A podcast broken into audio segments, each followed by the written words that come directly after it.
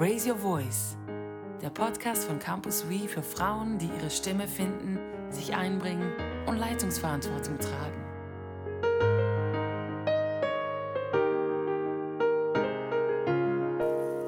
Hallo zusammen, herzlich willkommen zu diesem Podcast. Ich bin die Sabine Fürbringer und heute komme ich aus meinem Homeoffice zu euch nach Hause oder wo auch immer du jetzt diesen Podcast hörst. Wir werden uns heute mit der Frage beschäftigen, warum braucht es überhaupt ein Frauenministry? Warum braucht es Angebote speziell für Frauen? Ist das nicht irgend so ein alter Zopf und es wäre längst an der Zeit, den abzuschneiden? Diese Frage, die ist durchaus berechtigt und sie begegnet mir auch immer mal wieder, insbesondere weil ich ja für ein Frauenministry stehe, weil ich Angebote mitgestalte, die explizit für Frauen gedacht sind. Und die Frage, die kommt an mich, weil auch das ist natürlich berechtigt, weil ich auch dafür stehe und mich dafür einsetze, dass Männer und Frauen in Leitungsfunktionen dort, wo es auch um Verantwortung tragen geht, dass Männer und Frauen dort gemeinsam hineinstehen, dass sie gemeinsam ihre Begabungen und Fähigkeiten, ihre Berufung leben und in einem neuen Miteinander, ein Miteinander, das wir bis anhin so gar noch nicht kennen, dass sie in einem neuen Miteinander eben arbeiten. Ja, und warum fahren wir denn jetzt da wieder so einen Sonderzug und bieten Seminare an, die explizit für Frauen gedacht sind, machen einen Podcast, der mehrheitlich von Frauen gehört wird, schreiben Blogs, Kolumnen, Artikel, wo immer wieder diese Frauenthemen auch im Vordergrund stehen. Ja, warum machen wir denn das? Braucht es diese Förderung noch? Und dazu kommt, dass diese Fragen oft auch von Frauen an mich herangetragen werden, die so mit den Frauen Angeboten, die im Moment wirklich auch boomen, die sich da irgendwo nicht abgeholt fühlen oder nicht wiederfinden können. Gerade Gemeinden oder auch überkonfessionelle Anlässe für Frauen, die betonen ja so die Weiblichkeit oder wollen typisch weiblichen Attributen oder Fragestellungen begegnen und da hinein weibliche Antworten geben. Und das ist absolut legitim und das darf auch so sein. Aber es gibt doch eine große Anzahl Frauen auch, die sich einerseits da drin nicht findet oder andererseits vielleicht auch sagt, das, das brauche ich gar nicht, danach suche ich gar nicht. Unser Ansatz bei Campus We ist, dass wir sagen, wir, wir möchten Frauen für die Zusammenarbeit fit machen. Und wir richten unseren Fokus darauf, dass wir erkennen, was uns denn da zurückhält, welche Hürden wir allenfalls noch überwinden müssen, um für diese Zusammenarbeit fit zu sein. Und das nicht, weil wir irgendwie ähm, unterbelichtet wären als Frauen oder besonderen einen besonderen Schutzraum brauchen, wo Förderung, so quasi eben so das noch nicht ganz Mündige in uns, wo das noch mündig werden könnte oder irgendwas in der Art, sondern ich, ich glaube, man kann das vergleichen mit, mit einer Lebenswelt, in der wir drin sind als Frauen, die nicht ganz dem entspricht, wie die Lebenswelt aussieht von Männern, die in Leitungsfunktionen drin sind. Mich begleitet immer so dieses Bild einer gemeinsamen Plattform, auf die wir uns zubewegen als Männer und Frauen oder ein gemeinsamer Tisch, an den wir uns miteinander setzen und dann die Aufgaben miteinander wahrnehmen. Aber zurzeit ist es noch so, dass wir uns ganz oft auf unterschiedlichen Plattformen bewegen oder eben an unterschiedlichen Tischen sitzen. Und es reicht nicht, dass wir einfach eingeladen werden als Frauen, uns an diesen Männertisch quasi zu setzen und dort unseren Beitrag dann einzubringen, sondern wir müssen beide, Männer und Frauen, uns von unseren Tischen erheben und an diesen neuen gemeinsamen Tisch uns setzen und da wissen wir vielleicht noch gar nicht so richtig, wie das geht. Der Anmarschweg zu diesem neuen Tisch, den müssen wir als Frauen aber selbstständig unter die Füße nehmen. Und da gibt es so einige Dinge, die uns davon abhalten möchten. Ich stelle es mir so vor, dass wir Frauen ähm, gewohnt sind, an einem Tisch zu sitzen, der vielleicht ein Küchentisch ist oder ein Stubentisch. Und wir kennen so die Art und Weise, wie man sich da benimmt, welche Aufgaben das da gefragt sind. Und da fühlen wir uns sicher. Die Einladung wäre jetzt, so wie das bis anhin geschieht, dass wir uns an diesen runden Konferenztisch setzen, der bestuhlt ist mit vielleicht zwölf Stühlen und auf zehn Stühlen sitzen Männer, die schon über Jahrzehnte geübt sind, wie man sich an einem solchen Konferenztisch benimmt. Und die beiden freien Stühle, die wären jetzt so für die Frauen da und sie dürfen sich da zusetzen und sich einbringen in dieser bereits etablierten Kultur. Und das kann ja irgendwo nicht funktionieren. Es funktioniert dann, wenn die Frauen sich total anpassen und sich diese Kultur dort zu eigen machen und sich darin zu bewegen wissen. Aber das ist ja dann nicht dieser Beitrag, den die Frauen bringen würden, wenn sie ganz frei wären. Und wenn alle Beteiligten sechs Männer, sechs Frauen an einem komplett neuen Tisch, vielleicht einer draußen auf der grünen Wiese, der für alle noch unbekannt ist, wenn sich alle so dort hinsetzen würden und jetzt miteinander herausfinden, ja, wie kommunizieren wir beispielsweise jetzt auf diesem Tisch draußen auf der grünen Wiese. Also solange wir als Frauen und Männer noch an diesen unterschiedlichen Tischen sitzen, glaube ich, hat es auch eine Berechtigung, dass wir ein Frauen, dass wir Angebote für Frauen machen, damit sie den Mut bekommen, sich zu erheben und den Weg unter die Füße zu nehmen hin zu diesem gemeinsamen Tisch. Und im Moment führt für viele Frauen dieser Weg zum gemeinsamen Tisch noch über so einen Konferenztisch, wo sie sich möglicherweise nicht wirklich wohlfühlen. Oder wo sie sich eben diese andere Kultur noch aneignen müssen oder zumindest mit dieser anderen Kultur ähm, sich anfreunden müssen und ihren Weg da drin suchen müssen.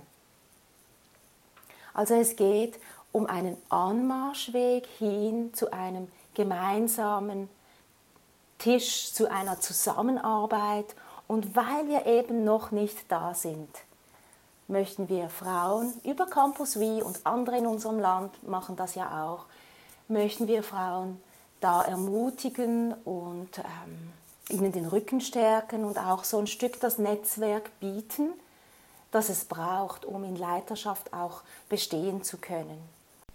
Vor ein paar Monaten war ich an einer Leitertagung und einer der Referenten hat über ein ganzheitliches Leben gesprochen, das gerade für Menschen, die Verantwortung tragen, die auch viel Druck auf sich spüren, ähm, das für solche Menschen ganz besonders wichtig ist. Und er hat davon gesprochen, dass er in seiner Beratungstätigkeit oft auch eben Leitern begegnet, die ein sehr einseitiges Leben führen, das ganz fokussiert ist auf ihre geschäftlichen Ziele und andere Bereiche im Leben, wie beispielsweise die körperliche Gesundheit oder Beziehungen oder ihre Familie, das läuft so nebenher auf Sparflamme und er hat sie aufrütteln wollen und ermutigen wollen, da eben in eine ganzheitlichere Sicht des Lebens hineinzufinden. Der Vortrag hat mir sehr gut gefallen und ich bin dann im Anschluss ins Gespräch gekommen mit diesem Referenten und ich habe ihm auch kurz erzählt, wo ich dran bin, dass ich eben mit Frauen, die unterwegs sind in Leiterschaft hinein oder bereits in Leiterschaft drin sind, auch an solchen Themen arbeite.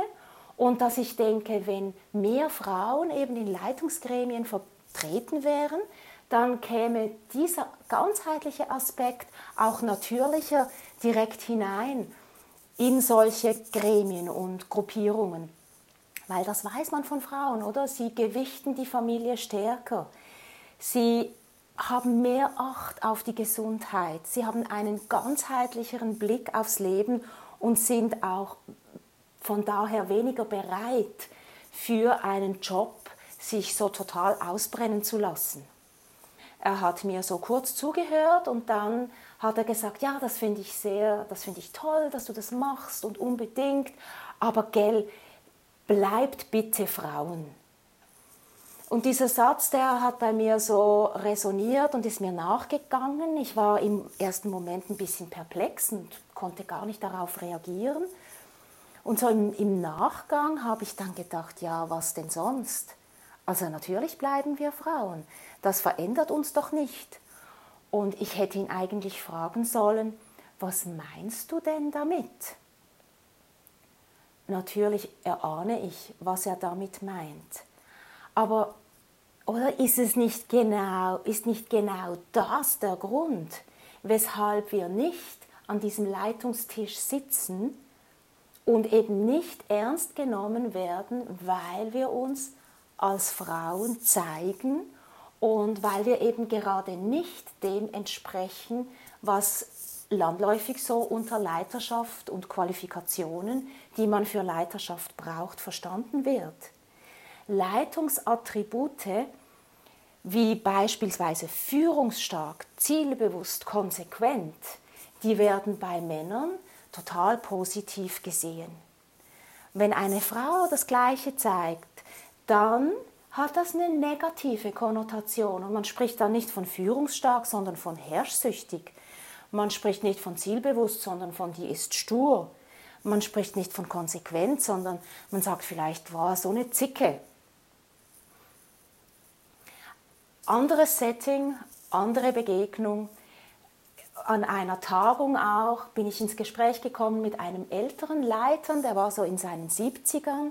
Er hat mich gefragt, was machst denn du so im Austausch? Und als ich ihm, ihm von Campus Wie und unserem Fokus auf Frauen erzählt habe, da hat er mich gelobt. Und er hat gesagt, ja, das finde ich großartig. Ich habe in meiner Vergangenheit auch immer wieder mit Frauen in Leitungsfunktionen zusammengearbeitet. Und dann hat er mir so im Vertrauen gesagt, weißt du, könntest du nicht wirklich so freundliche Frauen mobilisieren? Ich kenne nur kämpferische, so garstige und irgendwie das macht gar keine Freude. Ja, was hat er wohl gemeint? Freundlichkeit, Wärme, Emotion, Gastfreundschaft, die Schönheit, die Frauen einbringen, einerseits durch ihr Wesen, andererseits aber auch weil sie Räume gestalten, Umgebungen so gestalten. Ja, wahrscheinlich hat er an solche Dinge gedacht. Manchmal wünscht man sich auch geistliche Mütter. Und ich glaube, ja, das ist alles, alles richtig und schön und nett und gut. Und trotzdem, auch hier, es sind wieder Frauen, die gemocht werden, die anpassungsfähig sind, empathisch zuhören und Raum schaffen. Aber das ist es doch gar nicht, was ich vielleicht in, eine Leitungsfunktion, in einer Leitungsfunktion hineinbringen möchte.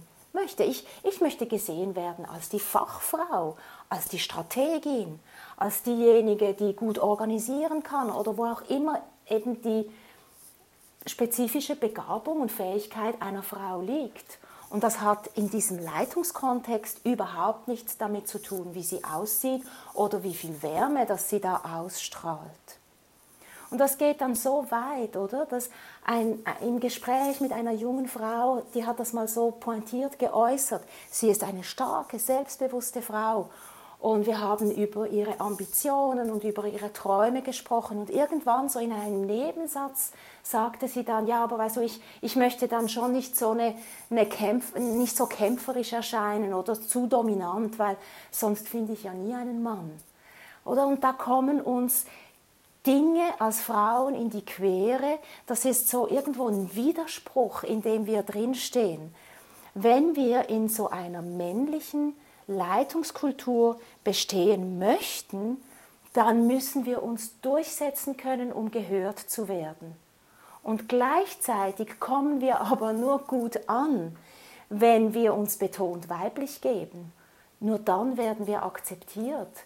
Und das steht in einem Widerspruch, der sich nicht auflösen lässt. Und genau darum glaube ich eben, wir brauchen eine neue Kultur, die wir auf dieser Plattform etablieren können, wo Männer und Frauen zusammenarbeiten oder eben diesen Tisch auf der grünen Wiese, wo wir uns ganz neu hinsetzen und das Alte so hinter uns lassen. Und auf diesem Anmarschweg müssen wir als Frauen auch gewisse Dinge überwinden, die können nur wir überwinden. Und da brauchen wir einander, da brauchen wir den Anstoß und den Rückhalt und die Ermutigung, manchmal auch die Herausforderung von anderen Frauen, die diesen Weg schon gegangen sind.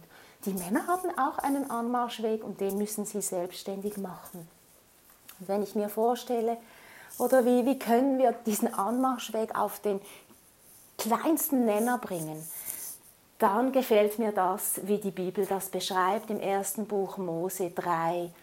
Weil dort heißt es oder so diese Konsequenz aus dieser ganzen Geschichte zwischen dem Adam und der Eva, die, ist, die, die lässt sich so zusammenfassen, dass die Frau sich sehnt und verlangt nach dem Mann, während er dominant wird und herrscht. Sehr plakativ ausgedrückt, aber irgendwo lassen sich ganz viele Verhaltensweisen von, von Frauen, die uns eben daran hindern, in diese Freiheit und Zusammenarbeit hineinzukommen, lassen sich darauf reduzieren. Und Campus W möchte Frauen helfen, aus dieser falsch verstandenen Abhängigkeit herauszufinden, um sich dann frei in den individuellen Fähigkeiten als Gegenüber in einem Team einzubringen und sich eben an diesen Tisch auf der grünen Wiese hinzusetzen. Und wenn wir da angekommen sind, ja, dann braucht es solche Initiativen wie Campus V tatsächlich nicht mehr. Und ich freue mich auf diesen Tag. Dir wünsche ich viel Mut unterwegs an diesen Tisch, an diesen gemeinsamen Tisch. Und ich wünsche dir Frauen, die an deiner Seite sind und dich, dich da anspornen und dich beklatschen, wenn du beklatschen, bejubeln, dir zujubeln oder dir applaudieren, wenn du, wenn du da unterwegs bist. Ich wünsche dir eine gute Zeit und bis zum nächsten Mal. Tschüss!